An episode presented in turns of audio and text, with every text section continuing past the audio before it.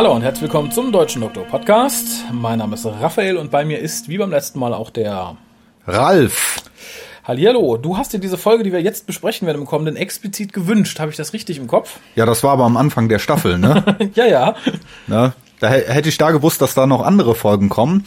Ähm, Wobei, ja, also ich habe ich hab mir die Folge eigentlich gewünscht, weil ich gedacht habe, okay, äh, das war zu einem Zeitpunkt, da habe ich sie auch noch nicht gesehen, habe gedacht, okay, eine Robert, äh, eine Robin Hood-Thematik, mhm. das könnte eine feine Sache sein. Und äh, ähm, da ich schon viele Robin Hood-Filme auch äh, gesehen habe, habe ich mir gedacht, die nimmst du.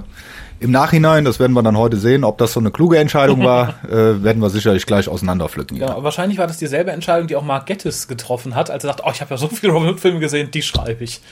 Ja, Mark Gettis hat aber wohl, ähm, du hast ja mal diese 10 Minuten Making-ofs mhm. da, ne?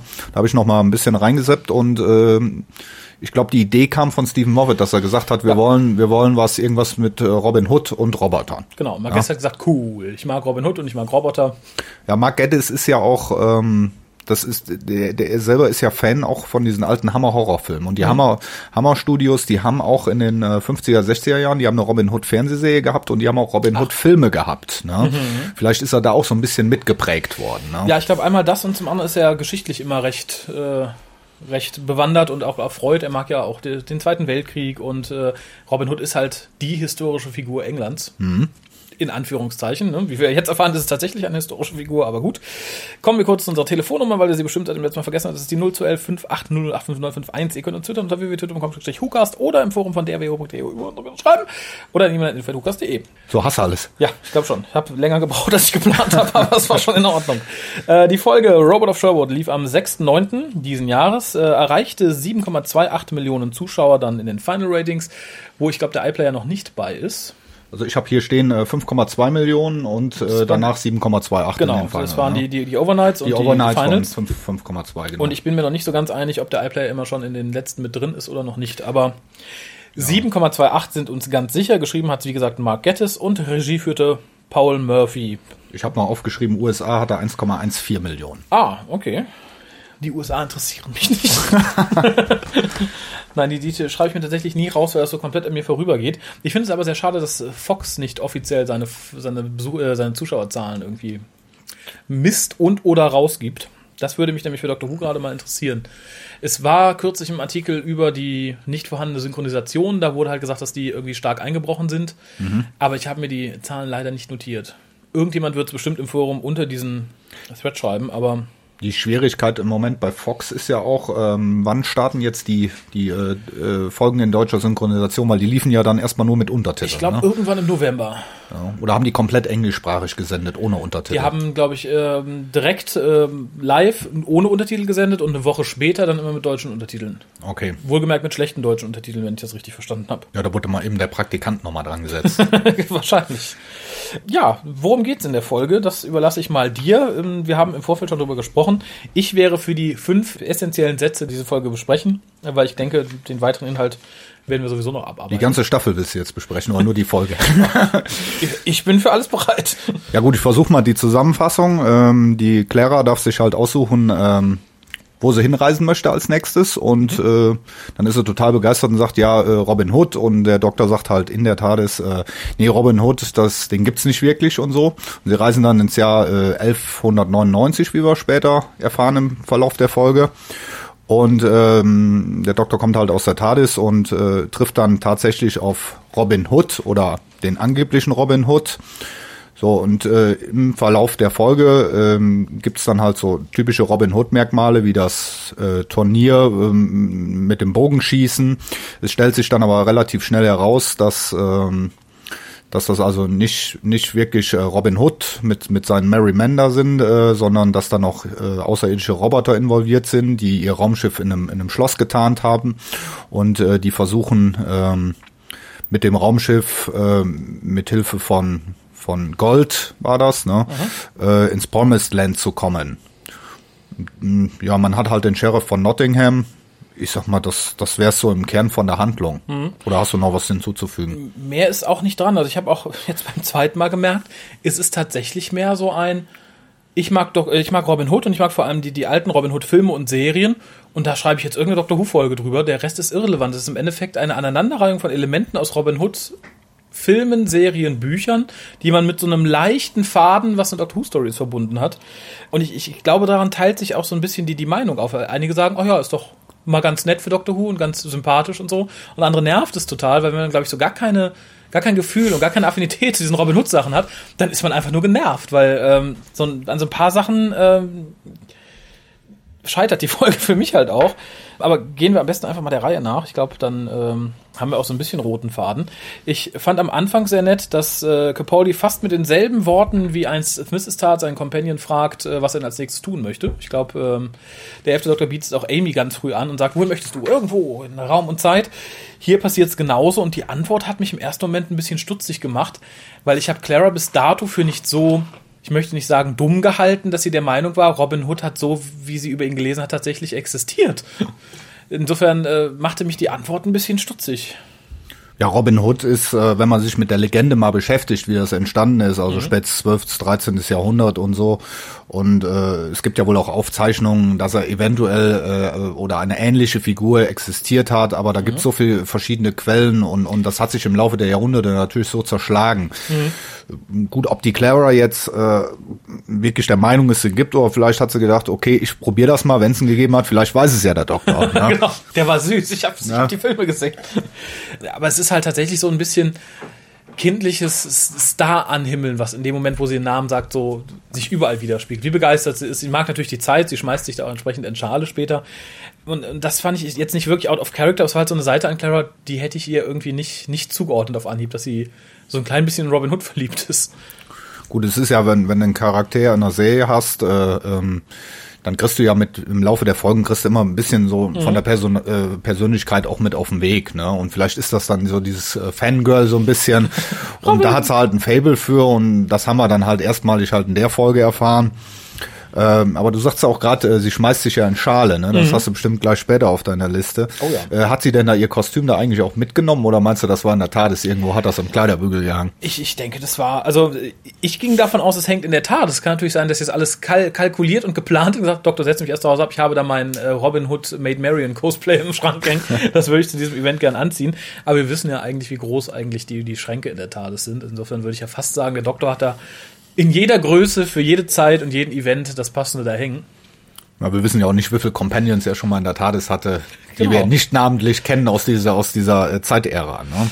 Eben, insofern gehe ich davon aus, sie hatte sich aus dem, aus dem TARDIS-Kleiderschrank geholt. Ähm, was mich am Anfang noch sehr gefreut hat, das verliert sich so gegen Ende der Staffel leider ein bisschen. Und das ist der, dass, dass der Doktor hier in seinen Tafeln steht, wieder wilde Kalkulationen mhm. anmalt und schreibt. Ich persönlich bin noch der Meinung, es hat mit Gallifrey zu tun dass er ja immer noch irgendwo sucht und einen Weg dahin finden möchte. Ich hoffe, da wird auch irgendwann noch ein Bezug drauf genommen. Ansonsten fände ich es nämlich albern, dass das immer wirklich so, so prominent gezeigt wird und wird nie wieder aufgegriffen. Ja, es ist halt immer schwierig äh, im Laufe einer Staffel, vor allem wenn du dann in der dritten Folge einer Staffel bist. Äh, es kommen dann wiederkehrende Elemente oder es, es werden Dinge, wo man dann ja davon vielleicht ausgehen kann, da passiert noch was bis mhm. zum Staffelende. Ne? Und dann, das wird nochmal mit eingebracht. Ne? Ja. Deswegen, also wenn ich sowas sehe, dann, dann denke ich mir auch, okay, wenn es in der Folge jetzt nicht geklärt wird, vielleicht kommt es später nochmal. Wenn es natürlich irgendwann gar nicht mehr aufgegriffen wird, dann ist das sehr unbefriedigend. Ja, das, Ganze, das ne? äh, geht mir ganz genauso. unbefriedigend bin ich jetzt auch schon fast beim nächsten Punkt. Also der, der da vorkommt, ist einfach eine Bemerkung. Ich fand die Reaktion des Doktors sehr schön. Das ist auch was, was ich an, an dieser Inkarnation sehr mag. Ist dieses sehr abrupte emotionslos werden, nämlich wo er erst, wo sie sagt, ich möchte darum Hut, ist, ah, der, der Mann aus der Legende, der jenes, dieses, der existiert nicht. Diesen, diesen Riss fand ich sehr schön. Das ist auch was, was äh, Capaldi ganz toll macht, auch in der Folge, die jetzt gestern lief, wo er halt sehr unbewegt fragt, als sie sagt, Danny Pink ist tot. Und? Und? Das war so ein ähnlicher Moment, bla bla, existiert nicht. Ja, es ist auch dem geschuldet, der Capaldi, das ist einfach ein klasse Schauspieler. Und ich mhm. meine, der kann wirklich, äh, wenn er den Doktor spielt, von der von der einen Stimmungslage auf die andere so einfach sofort umschalten. Ne? Das ja. ist das ist gigantisch, ne? was der manchmal in äh, einigen Szenen, jetzt auch in den ganzen Folgen, die schon liefen, manchmal finde ich, äh, das ist dann zu abrupt, mhm. aber äh, meistens sitzt das und passt das. Also ja. der kann das wirklich gut rüberbringen. Ne? Ja, fand ich hier genauso. Und dann bin ich jetzt bei der Sache, die ich gerade ansprach, und zwar landen wir im Sherwood Forest, öffne die Tür. Zufällig ist natürlich direkt Robin zur Stelle. Ja, klar. Genau, und es ist genau der Robin Hood, den man, der ist, also es hätte man ihn aus entsprechend alten Filmen rausgeschnitten dahin. Ich hatte bis zu dem Moment und auch später noch gehofft, dass wirklich sowas dahinter steckt, dass halt wirklich jemand sich die Legende genommen hat und die vielleicht sogar die Filme angesehen und das Ganze nach dem geschaffen hat. Dem ist natürlich, wie wir erfahren später, nicht so, aber das ist halt das, was mich so ein bisschen stört. Dafür ist es zu überzogen, zu Comic, zu sehr, weiß ich nicht, 40er, 50er Jahre Filme. So etwas existiert nicht. So eine Person kann nicht existieren, wie sie da hinterm Busch laut und sagt, ich bin Robin Hood. Das finde ich sehr schwierig, finde es sehr comichaft. Und vielleicht hat es mich auch nur gestört, weil es gerade nach den vorangegangenen beiden Folgen, ähm, Into the Darling, so die halt sehr, sehr trocken waren und sehr kalt irgendwie, dass dann hier so, so eine, so eine funny Ohrwatsche kommt irgendwie. Da, da war ich total unvorbereitet und deshalb fand ich es ein bisschen unbefriedigend. Wenn man es guckt, weil man sagt, okay, ist mir jetzt egal, ob das irgendwie in die Serie reinpasst, weil ist das dann humoristisch. Es war halt wirklich so das Spitting-Image eines Robin Hood. Ja, ich sag mal so im Laufe äh, von so einer Staffel oder jetzt auch von der aktuellen Staffel. Es ist natürlich schön, wenn man immer mal so einen äh, wirklichen Kontrast hat bei den Folgen. Du hast dann die eine Folge, die ist dann so und dann kommt dann später eine Folge wie Listen oder so. Mhm. Und ich glaube, das Problem hier bei der bei der Robin Hood Folge ist einfach, man schwankt da so ein bisschen zwischen diesem Comedyhaften mhm. und dieser Ernsthaftigkeit. Und äh, wenn man die Darstellung von dem Sheriff oder so nimmt, wo wir gleich noch drauf kommen werden, mhm. ähm, und und da krankt die Folge auch so ein bisschen dran, ne? dass dass äh, man sich nicht entscheiden kann. Machen wir jetzt hier so ein so ein so ein leichte leichte Comedy-Unterhaltung mhm. mit mit mit mit einem historischen Touch oder oder äh, bringen wir da ernsthafte Elemente und äh, die Mischung Mhm. Die, die Kombination in dieser Folge, die, äh, die passt nicht 100 Prozent. Also da, da, da hätte man sich vielleicht entscheiden sollen, machen wir das Ganze was ernsthafter. Ja. Oder machen äh, eine Comedy-Show. Man hat es hier mehr als Comedy-Show gemacht und vielleicht hätte, wer, hätte die Folge besser funktioniert, wenn man das Ganze als, als mit einer Ernsthaftigkeit unterlegt hätte. Mhm. Ne? Ja, mit so einem gewissen Realismus. Also ich finde es tatsächlich als Hommage an, an diese ganzen Robin Hood-Darstellungen süß, irgendwie niedlich, dass man diese Darstellungsform gewählt hat für faktisch alles. Für Robin, für seine, für seine Truppe. Den Sheriff klammer ich da mal ein bisschen aus, aber auch für, für spätere Szenen, wie die Szene, wo er mit dem Degen an der Fahne runterrutscht und so weiter und so fort. Das ist alles eine große Hommage an so Sachen. Aber es passt halt meines Erachtens nicht in den Ton, den die Staffel so insgesamt anschlägt, dass sie halt sehr im Hier und Jetzt und sehr im Realismus verhaftet ist irgendwo. Mhm. Äh, und schlug da halt tatsächlich, wie du sagst, öfter mal über die Stränge. Was ich aber auch finde, was am Anfang über die Stränge schlug, ist der Doktor, weil er sich vom ersten Moment an, für mich eigentlich unerklärlich, sehr aggressiv gegenüber Robin Hood verhält. Natürlich mag er glauben, er existiert nicht und das ist jetzt so ein Kasperle, der tut so, aber er ist halt wirklich sehr aggressiv ihm gegenüber. Von an, das fängt halt an mit, mit dem Handschuh, wo er ihm den Stinkefinger zeigt der, der, der ganze, die ganze Begrüßung steht ja im Endeffekt aus, oh, hallo, du bist Robin Hood, schön, dass ich da bin, ich hau dir auf die Schnauze. Äh, das fand ich arg überzogen dafür, dass der Doktor ja eigentlich sagt, der existiert nicht oder neugierig sein müsste.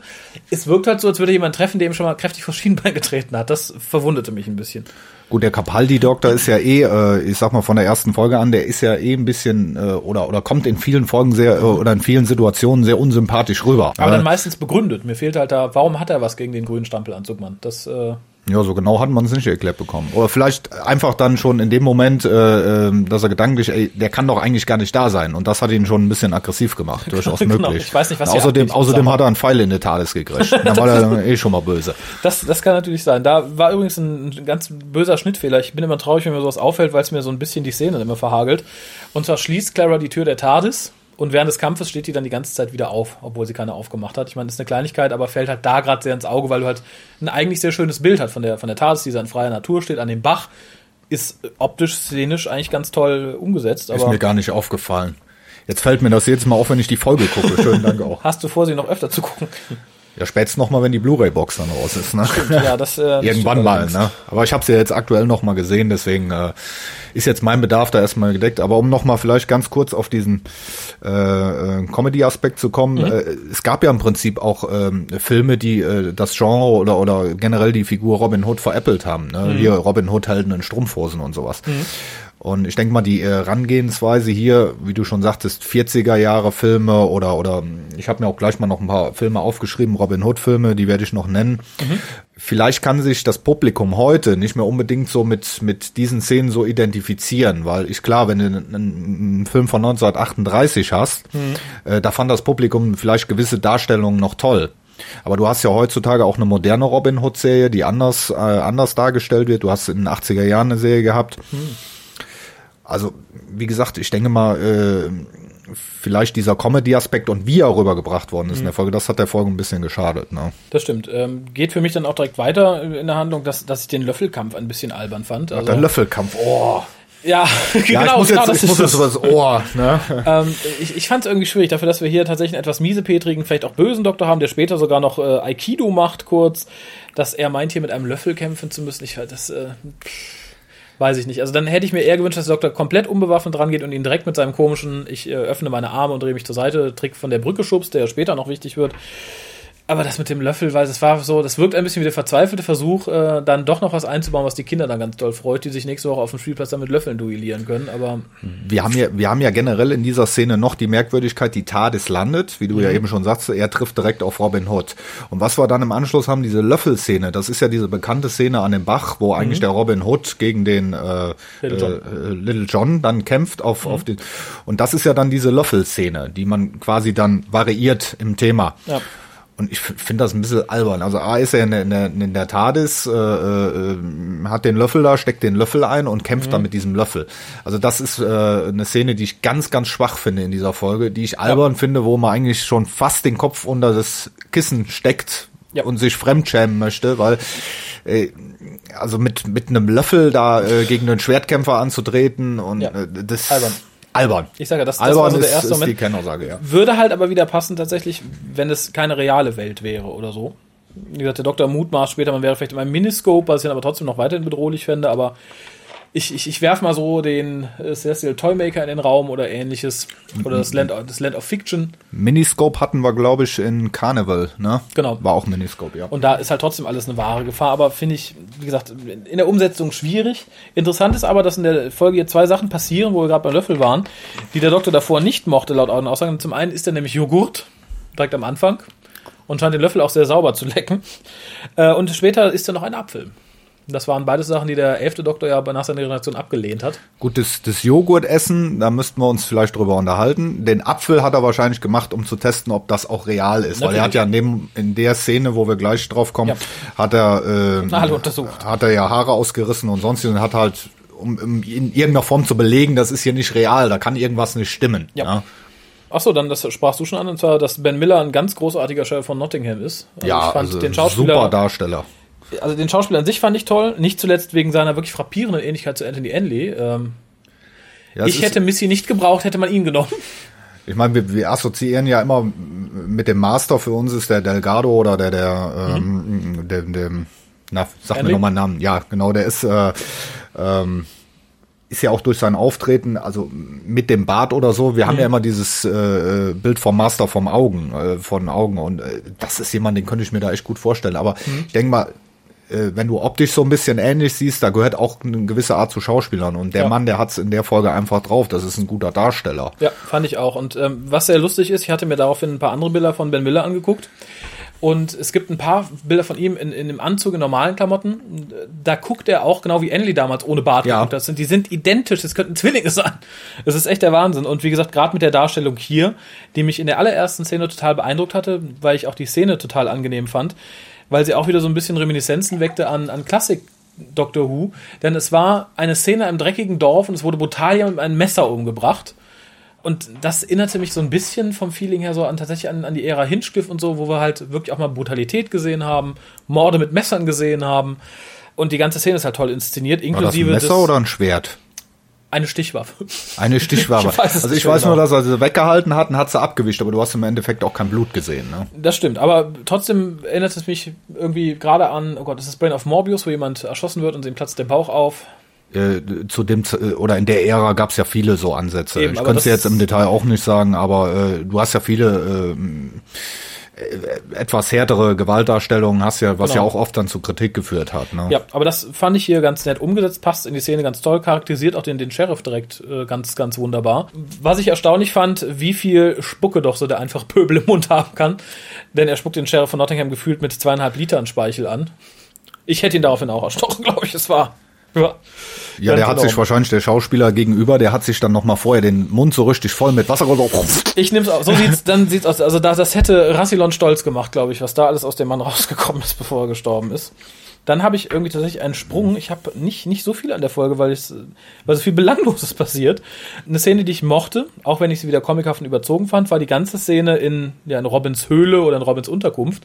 Wie der Doktor halt die ganze Zeit rumrennt, alle möglichen Leute untersucht, sich darüber aufregt, dass die Leute alle viel zu viel lachen, was auch ein weiterer Aspekt ist, wo ich sage, das ist ein bisschen viel Comedy. Und die Untersuchung war halt einfach toll der einzelnen Leute. Wie er jemanden faktisch um eine Urinprobe bittet, Ganz großartig fand ich, äh, wie er den Sänger, wie hieß er noch, Alan Adale, das Blut abnimmt und sagt, mein Gott, hast du viele Krankheiten. Ja, ja, Hast du viele echt? Krankheiten, genau. Würdest du noch sechs Monate leben? Ich bin echt. Hm, bye. Was ich nicht wusste, das habe ich jetzt erst im Nachhinein gelesen, weil ich ihn nicht erkannt habe. Äh, Alan Adale wurde gespielt von Ian Hallard und das ist äh, der Mann von Mark Gettis. Echt? Ja, und die beiden haben, um nochmal die Trivia komplett zu machen, einen Golden Retriever namens Bunsen. Na super. Tja, äh, nein, fand ich ganz interessant, dass äh, der auftaucht. Er hat wohl auch schon mitgespielt in Invaders from Mars, also in dem Big Finish. Und äh, ich war erstaunt. Ich hätte äh, ihn auch nicht äh, in der Maskerade erkannt. Also ich kenne ihn von so ein paar Events, wo die beiden zusammen gesessen haben, aber halt auch mit Anzug und Brille. Nee, das ist mir auch durchgegangen. Also, wenn ich da jetzt nicht äh, reingelesen hätte, mich. Man kann ja auch nicht alle Ehegatten kennen, ne? Nee, ne. Ja, dann habe ich mir die Szene mit dem Apfel notiert. Ich sage, der Doktor isst jetzt Äpfel. Das ist ein gesunder Doktor. Er trinkt wieder Alkohol und isst Äpfel. Haben wir als nächstes die äh, Turnierszene? Bravo, Oder hab ich kommt erst auch. die Kerker-Szene? Ich habe, äh, die kommt erst die Turnierszene, die ich mir auch notiert habe mit Pfeilszene, unglaublich albern. Und auch wieder hat man ein ganz klassisches Robin Hood-Element genommen. Es ist tatsächlich so, wie was brauchen wir bei Robin Hood? Die Szene auf der Brücke, die Merry Man, das Pfeilturnier. Genau, so kann ich mir vorstellen, dass das Drehbuch genauso eingeteilt worden ist. Das wird auch Ähm. endlich abgelaufen sein, ne? Ich fürchte. Optisch fand ich die Szene interessant. Netter Innenhof, Sheriff von Nottingham brilliert wieder, auch wenn er nur auf dem Thron sitzt im ersten Teil dieser ganzen Szene. Und auch Robins Verkleidung habe ich noch nie so schlecht gesehen. Also er zieht einen alten Hut auf, hat aber ansonsten seinen frisch gewaschenen grünen Strampelanzug an. Äh, Also das haben sie sich auch in alten Filmen nicht getraut, oder? Da hatte er zumindest Lumpenkleidung. Ja, ja, da hatte er, also so. Je nach Film oder nach Serie, da, da ist das anders gehandhabt worden. Fand ich sehr, sehr einfach, muss ich sagen. Also Aber hier äh, auch nochmal, um auf die auf die Punkte einzugehen, hier ähm, Klischees, die man sich aus aus, aus der Robin Hood Saga rausgeholt hat.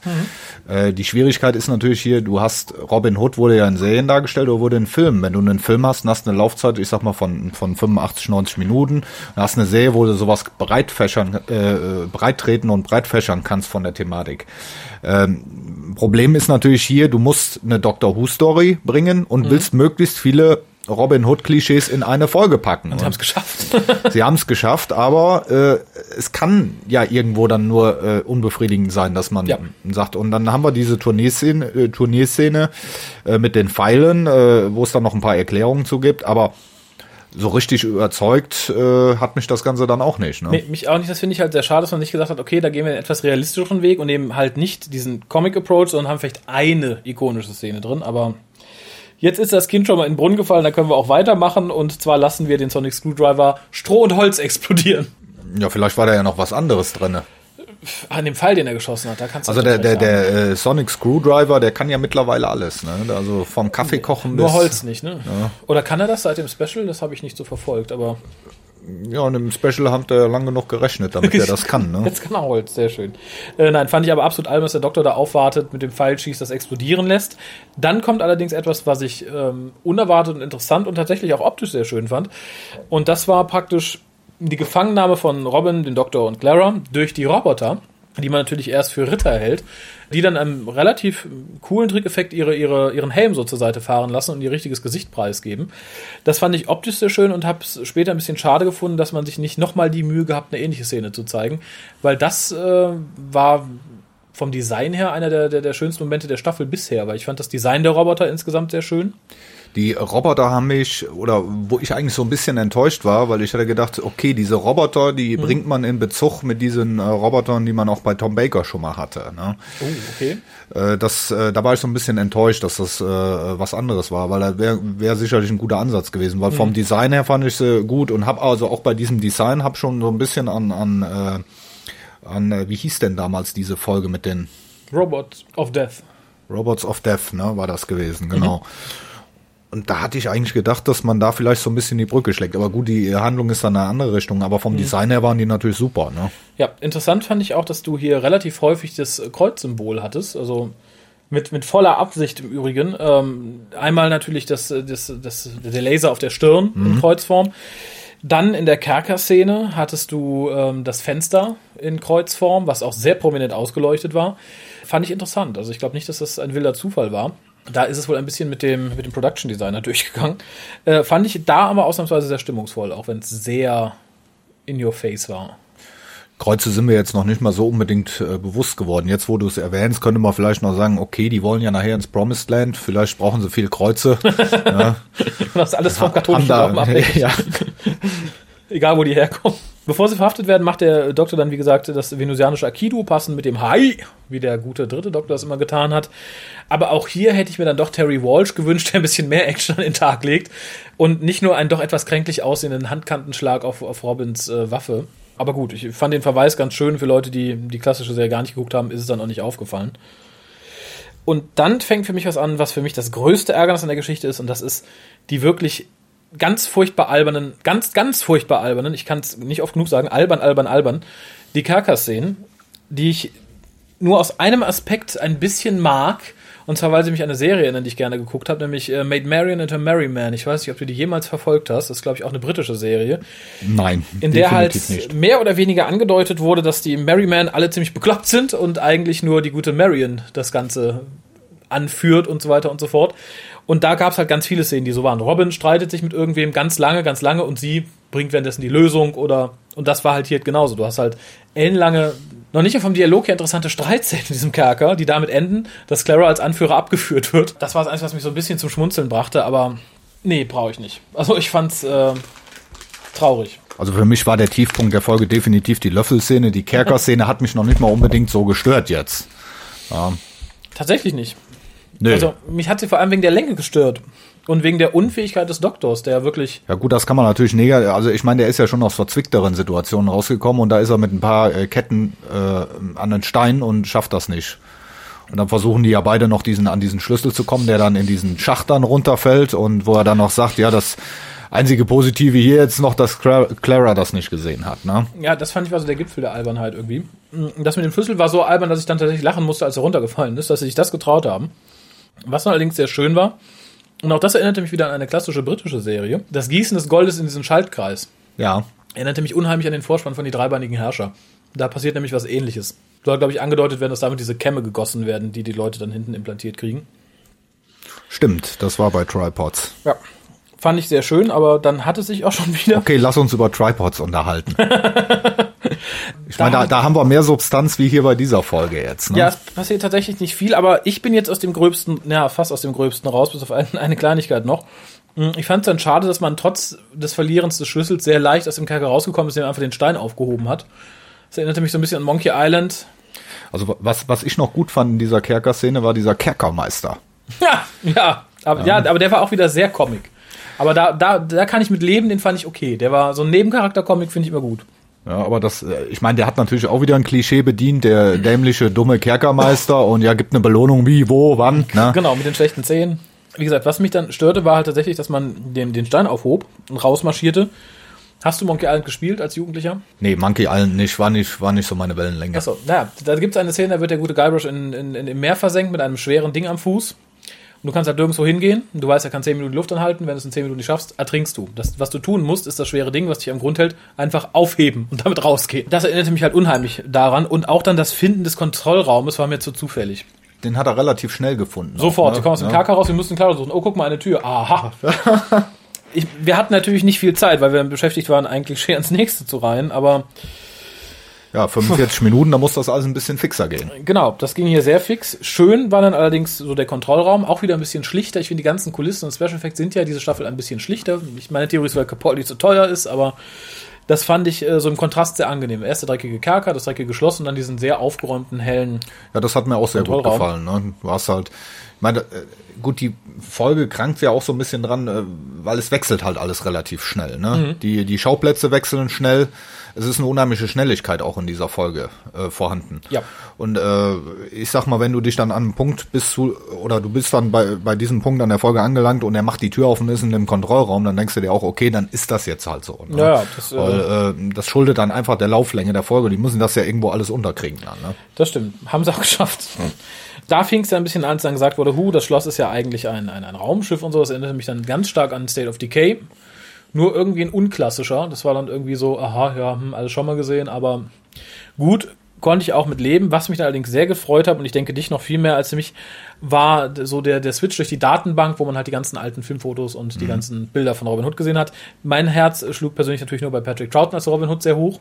Bin auch sehr froh, dass sie es eingebaut haben. Einige haben gesagt, ah, warum? Jetzt äh, sieht aus wie der Doktor und äh, Fourth Wall durchbrochen. Das war das Einzige, was mir wirklich sympathisch dran war, dass man es so gemacht hat, weil es, es war halt ein Hommage an Robin Hood und dann fand ich toll, dass man ausgerechnet dann auch den Robin Hood genommen hat, der mal von einem ehemaligen Doktor gespielt wurde. Ja, für die Hörer vielleicht nochmal, die es nicht wissen, also Patrick Crowden hat mal in den 60ern war es, glaube ich, oder in den 50ern äh, Robin Hood gespielt. Ich glaube, da existieren auch nicht mehr viele Folgen oder, oder nahezu die ganze Serie mhm. existiert nicht mehr. Es gibt halt noch Szenenfotos ja. und da hat man das halt aus dem Archiv genommen. Aber ist äh, klar dem äh, ähm, Doctor Who-Fan oder dem klassischen Fan, dem fällt das natürlich sofort auf. Ne? Ja. Es ist aber in dem Fall dann wirklich auch äh, Patrick Troughton als Robin Hood, also soll den Robin Hood darstellen und nicht den zweiten Doktor. Ne? Genau. Gott sei Dank, wohlgemerkt. Ja, dann werden die beiden überrascht. Es gibt eine Diskussion. Oh, Robin, du bist ein Roboter. Nein, bin ich nicht. Doch, bist du schon. Sheriff von Nottingham kommt rein. Roboter kommen rein. Und wir haben wieder etwas, das hat mich schon bei Deep Breath gestört. Der Doktor wird niedergeschlagen und zwar mit einem tatsächlich comichaften Plonk. Ja.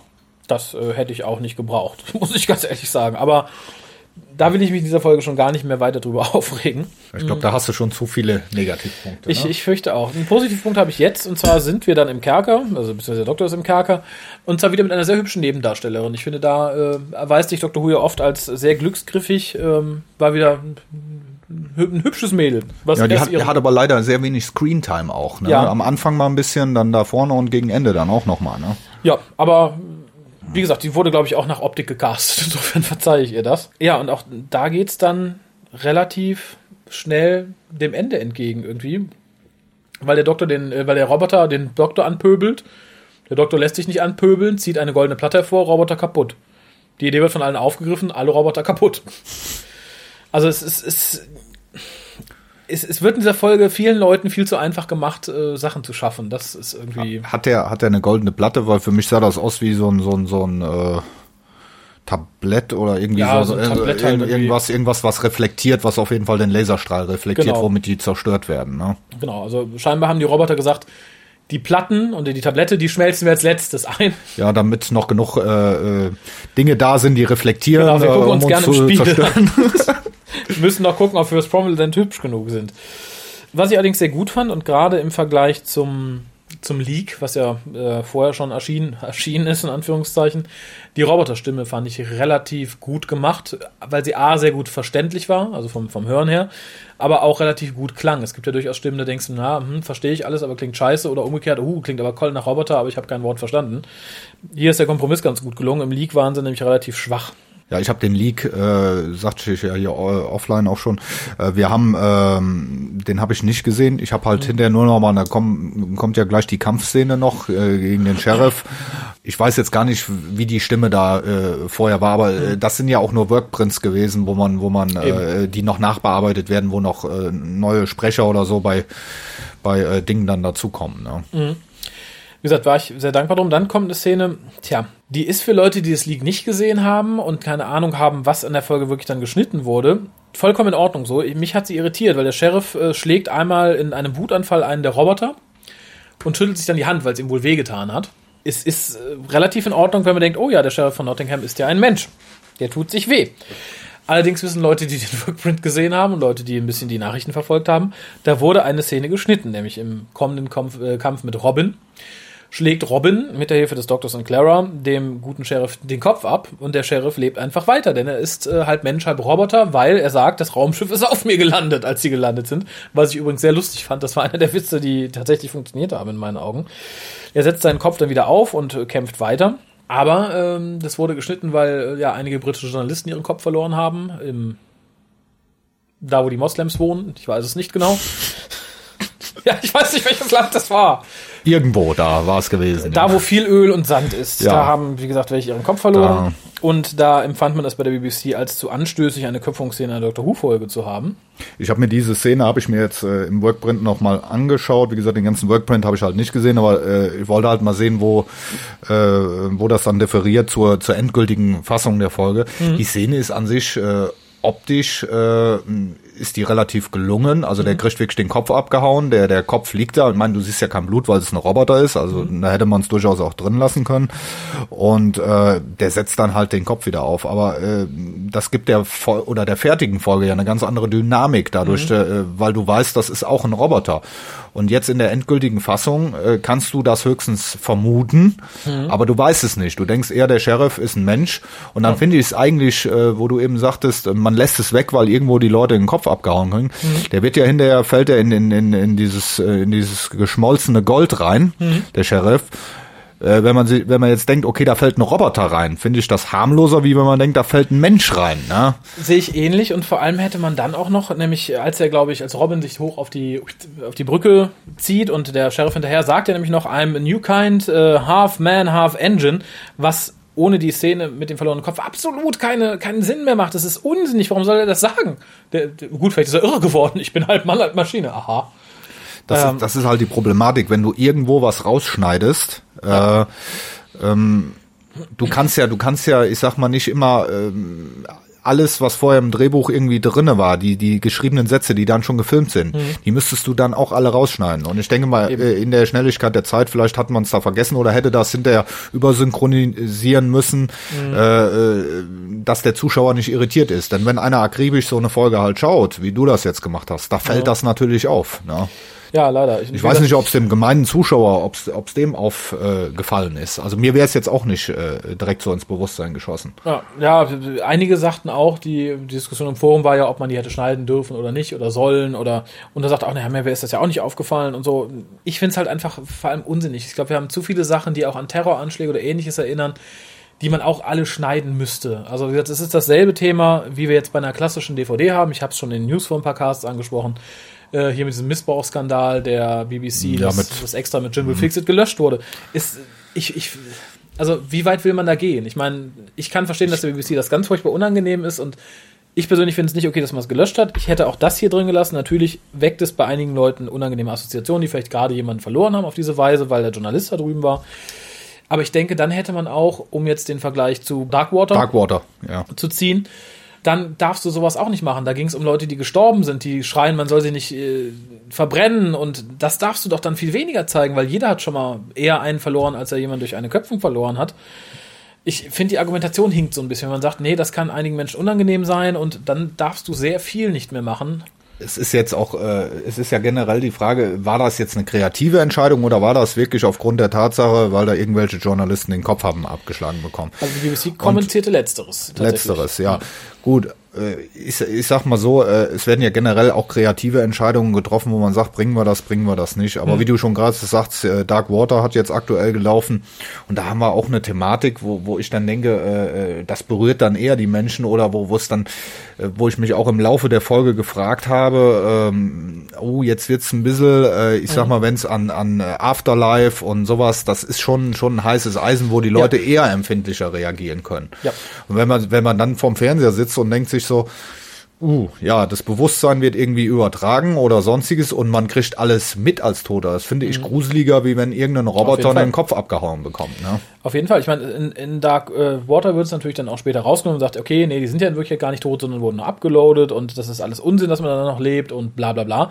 Aber das wurde hier ja genauso gemacht. Es wurde hier kein Journalist geköpft. Aus, aus Grund eines terroristischen Aktes ist es ja was ganz anderes, dass es im ersten Moment optisch ähnlich aussieht, wie es bei Dark Water vielleicht auch erstmal von der Vorstellung her sehr fies ist. Finde ich, wäre da zu vernachlässigen. Aber gut, da gibt's vielleicht Aber ich glaube, es ist auch in Dr. Who nicht das erste Mal, dass jemand hat seinen Kopf abgehauen bekommen. Ne? Äh, nein, ich glaube auch nicht. Äh, Vielleicht ein Mensch, vielleicht mit, weil man seinen Kopf erst verdeckt hat. Ich weiß es nicht. Ich finde es einfach unsinnig, aber wie gesagt, da sind, Auf glaube ich, auch Menschen zu mündig für, dass man den jetzt so. Auf Also, der anderen Seite, wenn wir, wenn wir den, wenn der Workprint nicht geleakt wäre, hätten wir es wahrscheinlich gar nicht mitbekommen. nö, dann würde ich nur fragen, warum der Mann gesagt hat, er wäre Half-Man, Half-Engine. Ja. Dann wäre der Sheriff jetzt einfach verrückt. Ja. Was mir sehr gut gefallen hat, ist äh, das interessante und ich fand auch relativ gut umgesetzte Raumschiffdesign. Ja. War mal etwas außergewöhnlicher. Ja, und dann kommt für mich, dann kommt, für, dann kommt meine Löffelszene gleich. Ja, darf ich, darf ich noch mal Ja, einlenken, weil ich fand noch eine Szene relativ, äh, auch wieder sehr klischeebehangen, Mhm. aber das war die Szene, wo der Robin Hood äh, mit seinem Schwert an dieser Flagge runter äh, rattert. Ja, das musste sein, oder? Also, Äh, Das, das war auch wieder so eine richtig typische, äh, die mich dann wirklich stark an diesen äh, Robin Hood-Film von 1938, äh, 1938 erinnert Mhm. hat, ne, an diesen großen Klassiker. ja, war auch, glaube ich, genau darauf gemünzt. Da hätte ich aber auch mit leben können. Das wäre, glaube ich, so die einzige gewesen, wo ich gesagt hätte, okay, toll, ja, das äh, war ein Hommage, war schön. Wirkt natürlich im heutigen Fernsehen kein bisschen mehr heroisch oder actionreich, wenn man sagt, man ist tatsächlich ein bisschen sehr, mhm. nee, ist klar, aber äh, fand ich tatsächlich ganz niedlich, auch mit Clara auf dem Rücken oder so. Ich meine, äh, aber diese ganzen äh, klischeebehangenen Sachen, ich saß natürlich, weil ich ja sehr viele Robin Hood Filme auch gesehen habe, ähm, da sitze ich, oder habe ich natürlich mit so, einem- mit so einem Grinsen im Gesicht auch äh, ein bisschen zu Hause vorm Fernseher gesessen. Weil ich habe es in dem Moment nicht so wahrgenommen, dass das äh, Handel so, äh, man relativiert das, wenn man dann so eine Folge ein zweites Mal guckt und, und geht da noch Klar. mal ein bisschen in sich rein. Ne? Ja, ich, ich denke, das ist auch tatsächlich die Absicht dieser Folge, dass man sagt, okay, wir machen so eine Hommage an Robin Hood und dafür passt es wie die Faust aufs Auge. Äh, Und wenn man sagt, man steht da generell so ein bisschen drauf und du findest es auch ganz lustig, fallen einem, glaube ich, auch die Negativpunkte viel, viel weniger auf beim einfach mal so gucken. Nur ich glaube, wenn du mit der Thematik wenig anfangen kannst, dann achtest du genau auf diese Sachen, dass du, ach Gott, das ist ja so ein Unsinn, das ist ja, ach, das ist ja nur drin, weil und so. Wollte ich halt einfach Ja, du kannst, du kannst ja nicht in, äh, in, in Verbindung bringen. Also sag mal, wenn du die Geschichte an sich von Robin Hood gar nicht kennst, Mhm. Oder zumindest die äh, äh, Grundstory, so, so wie sie äh, in vielen Filmen umgesetzt worden ist, das ist im Kern ja immer, klar, die, äh, die, die Story variiert Mhm. in, in Farben und Formen, aber im Kern hast du ja diese, diese Story. Und wenn du die gar nicht kennst, dann kannst du das auch nicht zuordnen, ist klar. Ja, eben. Ja. Ja, dann kommt das, was für dich die Löffelszene ist, ist für mich einfach die Szene mit dem goldenen Pfeil. Also, dass da niemand nochmal drüber geschaut hat und irgendwie, weiß ich nicht, da hatte Gettys Narrenfreiheit, aber ich finde, es ist. Also, es ist eine Sache, dass Robin sagt, ich kann nicht mehr schießen, mein Arm ist kaputt. Es ist vielleicht noch akzeptabel, dass Clara und der Doktor ihm dann irgendwie helfen, auch wenn es albern aussieht. Aber dass man den Mangel an goldenen Schaltkreisen damit äh, kompensieren kann, dass man einen goldenen Pfeil von Alston auf ein Raumschiff schießt, ist. Ich habe hier. Unsinnig. Ja, ich habe hier Mist notiert, aber ich möchte sagen, es ist Scheißdreck. Es ist einfach nur. Weiß ich nicht. Oh, wir haben nur noch eine Minute Screentime, wir müssen es irgendwie lösen. Ja, der, der goldene Pfeil, ja, der goldene Pfeil, der schießt einfach von Ja, außen du sitzt da im so. ersten Moment und denkst, okay, die schießen den Pfeil ab, der trifft genau dann, dann oben das an dem Raumschiff, sieht ja noch so ein bisschen aus wie, äh, da ist jetzt der schwarze Punkt, da muss das rein und Genau. dann treffen die auch genau mit den drei Leuten mit und genau diese Menge von diesem Pfeil genau reicht aus, damit das Raumschiff oben noch in den Orbit reinkommt. Ne? Ja, finde ich. Also es, mal abgesehen von, tja, wovon? Von, von End of Time und von, tja, ich, ich finde, es ist eine der schwächsten Lösungen, die wir in Doctor Who jemals hatten. Also Es ist, äh, es ist suboptimal, ja. ja, Das, es ist, ich finde es einfach. Äh, ich frage mich, wie man sowas als Drehbuchschreiber durch, durchschleusen kann. Es, es muss doch einmal gesagt haben, aber hör mal, gerade haben wir goldene Schaltkreise gemacht. Wenn man wenigstens gesagt hätte, die machen Gold flüssig, benutzen das als Benzin und es ist zu wenig Benzin da und die hätten es von außen irgendwie in die Benzinleitung geschossen. Bitte, aber mit so einer Begründung, also weiß ich nicht, da habe ich schon, während, während die noch auf dem Boden lagen und den Fall gespannt haben, geschrieben, nein, bitte nicht. Also mich hat die Szene auch gestört. Ich habe es aber im Kontext mit der Folge, weil halt für mich sehr viele ähm, Momente drin waren, wo ich gesagt habe, das, das finde ich eigentlich ganz witzig und ganz toll. Äh, habe ich diese Szene verziehen, in Anführungszeichen. Klar sitze ich dann auch äh, zu Hause und denke mir, äh, ja, okay, die spannen jetzt einen Bogen mit drei Leuten. Dann sitzt das Ding auch noch, äh, fliegt genau ins Ziel, ist genau die richtige Menge. Also es ist keine gute Lösung für, für ein Ende dieser Folge. Nein, auf keinen Fall. Allerdings ist das Ende der Folge selbst relativ schön, muss ich sagen. Denn ähm, was ich dann wieder sehr gut geschrieben fand, auch sehr interessant, äh, ist die Rede zwischen dem Doktor und Robin, die sich dann halt voneinander verabschieden, so ein bisschen fabulieren, dass sie eigentlich nur Legenden sind, etc. pp. Ich fand die Analogie, die Robin am Anfang zieht, zwischen ihm und dem Doktor, dass er halt sagt, hier der, der Sohn reicher Leute, der und damit halt den Doktor meinte, irgendwann, fand ich ein bisschen gezwungen, aber insgesamt fand ich die Vorstellung sehr nett. Ich hätte mir halt da nur noch gehofft, was jetzt am Ende der Staffel nicht mehr so ist, dass darauf noch irgendwie Bezug genommen wird, von wegen hier der Doktor-Legende und Robin lebt ja doch plötzlich, obwohl er eigentlich eine Legende ist oder so. War nicht so, finde ich schade, äh, schmälert aber meine Freude über eben diese Szene nicht. Die fand ich nämlich sehr angenehm. Ja, und ein schönes Happy End hast du dann im Anschluss auch noch, ne? Das habe ich ignoriert, das hätte ich wieder nicht gebraucht. das, das war dann wieder zu kitschig dann. Ja, uns aus dem Mut gezaubert. Wir haben das Mädel ja vorher überhaupt nicht gesehen. Er hat es mal kurz erwähnt und hm, Deswegen, also die hatte, äh, die hatte viel zu wenig Screentime. Um das, um das Ja. ein bisschen emotionaler hätte einbinden müssen, am Ende Ja. hätte man ihr vielleicht ein bisschen mehr Handlung geben müssen oder mehr in die Handlung einbauen müssen. auf zwei Minuten Kerker-Szenen verzichtet und dafür vielleicht irgendwie eine Szene mit ihr vorher mal, die wie sie über Robin redet oder sonst was eingebaut. Dann das hätte schon gereicht, aber so habe ich keine große Verbindung zwischen denen gesehen, weil er einmal ihren Namen erwähnt hat. Ich habe ein Foto von ihr gesehen. Aber wir haben, wir haben, wir haben hier auch wieder ein Problem bei der Folge, was du generell in New Who in den letzten Staffeln öfters hast. Das ist halt, dass du, ähm, dass man immer zu viel in Folgen reinpacken will. Das dass stimmt. die Folgen zu überladen sind, dass man äh, äh, teilweise gute Ideen, dass die zu schnell äh, abgehackt werden oder Ja. abgefrühstückt werden. Und hier hast du natürlich auch, ich meine, Robin Hood, da kann, hättest du äh, locker auch mal einen Zweiteiler daraus machen können, wo man vielleicht Jo. das Ganze auch Leuten näher bringt, die mit der, mit der Legende von Robin Hood oder die noch keine Geschichten, keine Filme oder irgendwas konsumiert haben, äh, hätte das quasi frisch erzählt Mhm. nochmal. So setzt man ja voraus und so verhackstückt man viele Dinge und hat halt hinterher wieder so ein Werk, wo man, wo man im Gesamten etwas unbefriedigt zurückgelassen wird. Ne? Ja, sehe ich ähnlich. Also in der Form, wie es hier ist, hätte ich da keinen Zweiter davon haben wollen, aber man gesagt hätte, man, wir erheben ein bisschen den Anspruch, es ein bisschen historisch fundierter zu machen, oder zumindest weniger comichaft, dann hätte ich das auch begrüßt. Äh, generell war ja mal im, als Gerüchte macht es die Runde, dass die ganze Staffel nur aus zwei Teilern bestehen sollte, hätte ich gar nicht so verkehrt gefunden. Wobei ich jetzt auch aus dem Stegreif nicht sagen kann, auf welche Folge ich hätte verzichten wollen. Aus welcher Einzelfolge. Die Waldfolge. Ja. Gut, aber ich weiß auch nicht, ob ich sie gegen eine zweite Robin Hood-Folge hätte eintauschen wollen. Ja, gut. aber insgesamt täte es auch dieser Folge gut, wenn man sich da ein bisschen mehr Zeit genommen hätte für gewisse Aspekte und vielleicht andere Aspekte ein bisschen, ein bisschen runtergedreht hätte. Aber Was ich gerne mal bei New Who äh, sehen würde, das ist einfach, dass man mal wieder sich trauen würde, zu sagen, wir machen mal ein Historical Ja. und lassen mal komplett die Aliens weg. Ja, sehe ich genauso. Weil du hast ja generell in den letzten Jahren, du hast immer irgendwann, wenn auf historische Figuren getroffen wird, hast du immer das Zusammenspiel, da ist irgendwas äh, Mystisches, da ist irgendwas Alienhaftes dabei, dass man sich einfach mal wieder traut, er ist jetzt bei den Kreuzzügen oder er ist sonst wo. Ähm, das fehlt mir so ein bisschen, ne? Ja, ich glaube, da ist man einfach zu feige, weil man sagt, man traut es dem Publikum nicht zu oder, naja, wenn ich mir diese Folge so angucke, dem Schreiber wohl nicht. Aber ähm, bin ich vollkommen bei dir. Ist natürlich immer schwierig, da brauchst du meines Erachtens auch einen Zweiteiler für. Und das kann wieder, glaube ich, gefährlich werden, wenn es Leuten zu langweilig wird. Ich glaube, ein Historic in 45 Minuten kann knapp werden. Da musst du dir irgendwas Kurzes aussuchen. Eine Bemerkung habe ich noch, weil ich es ganz nett fand. Und zwar wird der Doktor geküsst von dem Mädel aus dem Kerker die so wenig Screentime hatte, aber ein hübsches Gesicht, äh, und reagiert äh, total, weiß ich nicht, entgeistert. Das fand ich sehr nett. Es ist ja sehr sympathisch generell bei, bei dem Doktor, der halt ganz schlecht auf Körper, Körperkontakt klarkommt. Ähm, und er reagiert ja tatsächlich, als hätte ihm was ganz Furchtbares angetan. Steht da erstmal, starrt ihr ganz ewig lang nach. Fand ich sehr sympathisch in der Charakterisierung und sehr passend äh, zu dem, was wir bisher gesehen haben. Ja, da hat er ja generell so ein Problem mit. Das sehen wir ja in der ganzen Staffel, haben wir jetzt auch in der letzten Folge gesehen, äh, wenn er dann so von Missy mal richtig rangenommen wird. Ne? Das stimmt. Ja, ich, ich wäre soweit durch. Wenn, wenn du noch hast, hau raus. Ich wäre sonst durch mit Ich habe hier alles durchgestrichen auf meinem Zettel. Wunderbar, dann kommen wir zu einer endgültigen Wertung. Was blieb bei dir übrig nach dem zweiten Gucken? Du wirst mich gleich schlagen. Ich gebe mal die sieben von zehn Punkten. Das haben die Liebe zu Robin Hood sehr groß, oder? Ja, ich, ich will das auch begründen. Also ich habe, äh, ich sag mal so, klar, man, man kann natürlich viele Kritikpunkte anbringen. Man kann sagen dies und jenes. Aber ähm, was ich gerne mache, ich setze mich vor den Fernseher und lasse mich gerne unterhalten.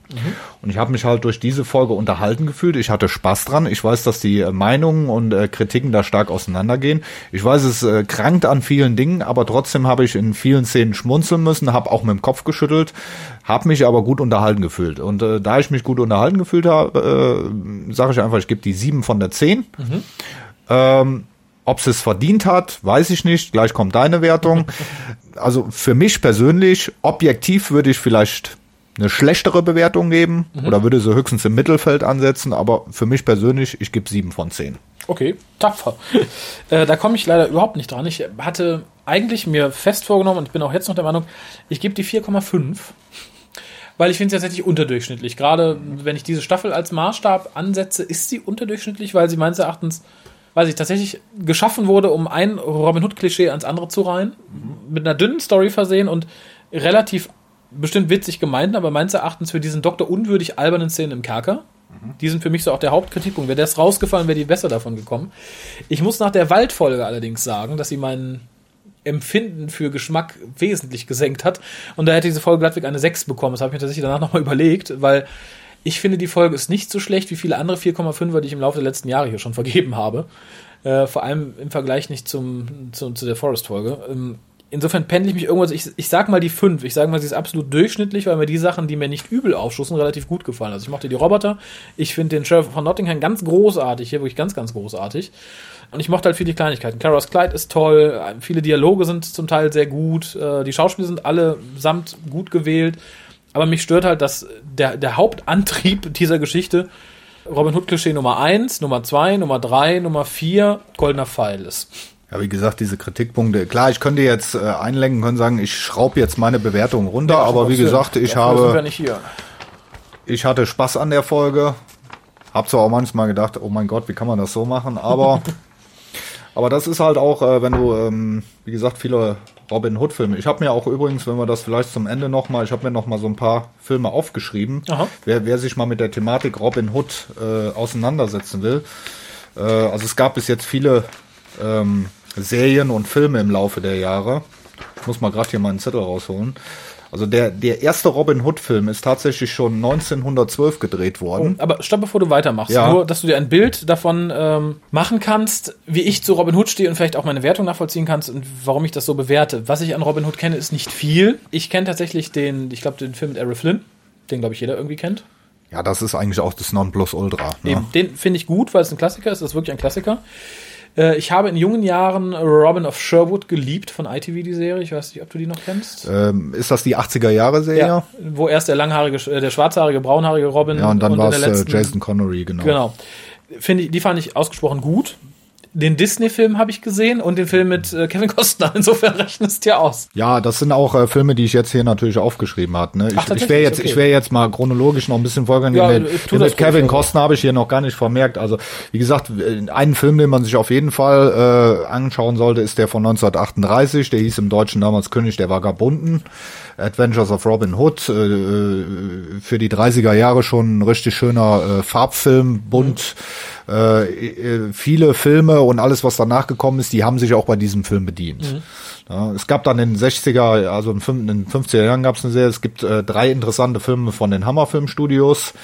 Äh, die sind nicht so einfach hier auf DVD zu bekommen. Das ist Robin Hood, der Rote Rächer von 1954. Der Rote Rächer? Ja. Wie, was ist denn da passiert?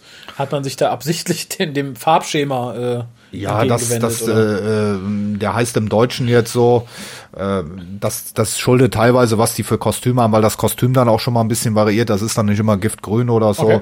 Im Kern erzählen die meistens dieselbe Geschichte. Ja, aber es, ich wollte gerade sagen, dass, die Geschichte nimmt jetzt nicht Bezug darauf, dass er jetzt plötzlich rot gekleidet ist, weil es irgendwie einen Beweggrund nee, hat. man, so. man hat, man hat auch, äh, ähm, man hat auch im Deutschen natürlich dann, äh, ich habe mir gar nicht den Originaltitel, ich glaube, nee, ich weiß jetzt nicht, wie er im Original hm. heißt, der 54er. Okay, ja gut, aber dann, dann bin ich beruhigt. Ich dachte, da hätte man irgendwas ganz Wildes zurecht. Nee, Im Prinzip alle Filme äh, oder die äh, Filme, die ich jetzt noch nenne, die variieren im Prinzip mit der Kernthematik. Da ist der Sheriff mhm. of Nottingham dabei, da ist die Marion dabei. Okay. Wie gesagt, der 1938er, das ist das Nonplus Ultra wie du schon sagst, es gibt einen Disney-Film von 73, da ist der Robin Hood ein Fuchs. Ne? Sehr wohl. Ist, ist, auch ein schöner, ist ein schöner Zeichentrickfilm, kann man, kann man empfehlen. Es und, gibt, und ich glaube, wir können froh sein, dass Marquette sich nicht daran orientiert hat. Nee, nee, das wäre, da war Marion, glaube ich, auch ein Fuchs oder so. Er war ein Fuchs, schon, äh, irgendwie der eine war ein Bär oder so. Oder Tuck war ein Dachs, meine ich. Ja, ja. Ich habe äh, zwei interessante Filme noch gesehen. Der eine ist äh, Sword of Sherwood Forest. Den gibt's glaube ich, nicht in Deutschland auf DVD von mhm. 1960 und noch ein äh, Challenge for Robin Hood, äh, der hieß im Deutschen Robin Hood, der Freiheitsheld, der ist von 1967. Hm. Das sind alles Filme, die halt äh, mit, mit tollen Kostümen aufwarten, die im Kern aber meistens äh, fast dieselbe Story erzählen. Es hm. gibt Variationen des Themas, es gibt einen 70er-Jahre-Film mit äh, Sean Connery, Robin und Marion heißt der, da sieht man okay. den alten Robin Hood. Es wow. gibt auch moderne Filme, Kira Knightley, die hat äh, mal eine 19-jährige Tochter vom Robin Hood gespielt, Gwyn heißt der Film oder so. Okay. Also ich meine, da könnten wir jetzt endlos noch, äh, viele werden sich, denke ich mal, noch an die 80er Jahre TV-Serie erinnern, die haben wir ja eben schon genannt. Mhm. Und es gab ja vor ein paar Jahren auch noch mal eine TV-Serie mit mehreren Staffeln. Ne? Aber also meine persönliche Empfehlung, wenn man sich da mal einschauen will, wenn man keine Furcht hat, sich mal einen wirklich alten Film anzugucken oder einen Klassiker, dann sollte man den von 1938 nehmen. Ne? Ja, sehe ich ähnlich. Vor allem, wenn einem jetzt hier die, ich möchte nicht sagen die Optik, also die Atmosphäre zum Teil nicht abgestoßen hat, sondern man sie vielleicht sogar ganz nett fand dann ist es, glaube ich, auch der Film der Wahl. Also wie gesagt, so rein optisch, finde ich, kommt das, was wir hier von Robin Hood und so sehen, dem Film schon relativ nahe. Ja, ja, man hat sich da viel bedient. Aber wie gesagt, das haben halt die sehr, sehr viele Filme und ich sagte ja eben, die erste Verfilmung war 1912, ein Schwarz-Weiß-Film und seitdem ist das ja so oft äh, die Thematik angepackt und variiert worden. Ne? Englands größter Held. Ne? Ja. Mit Recht. Gut, dann bedanke ich mich bei dir. Ja, ich bedanke mich auch. Bedanke mich bei euch fürs Zuhören und ähm, ja, ich sag mal bis zum nächsten Mal. Und wie gesagt, äh, schreibt uns, wie euch die Folge gefallen hat, weil ich weiß, dass die hat ähnlich wie Dark Waters ein bisschen zu kleinen Grabenkämpfen geführt. Nicht Wobei- zuletzt wegen der Köpfungsszene, sondern halt auch allein, ob, ob diese Mischung aus ähm, Robin Hood-Momenten plus äh, komischem Humor plus äh, ernsthaften Doktor tatsächlich gelungen ist oder nicht. Aber die äh, Dark Water Grabenkämpfe, die äh, können wir noch nicht abschließen, weil nächste Woche erst die der zweite Teil ist und dann Genau, wissen wir erst konkret, was Sache ist. Ne? genau. Aber hier wissen wir schon insofern info.hukas.de und ich sage bis zum nächsten Mal. Tschüss.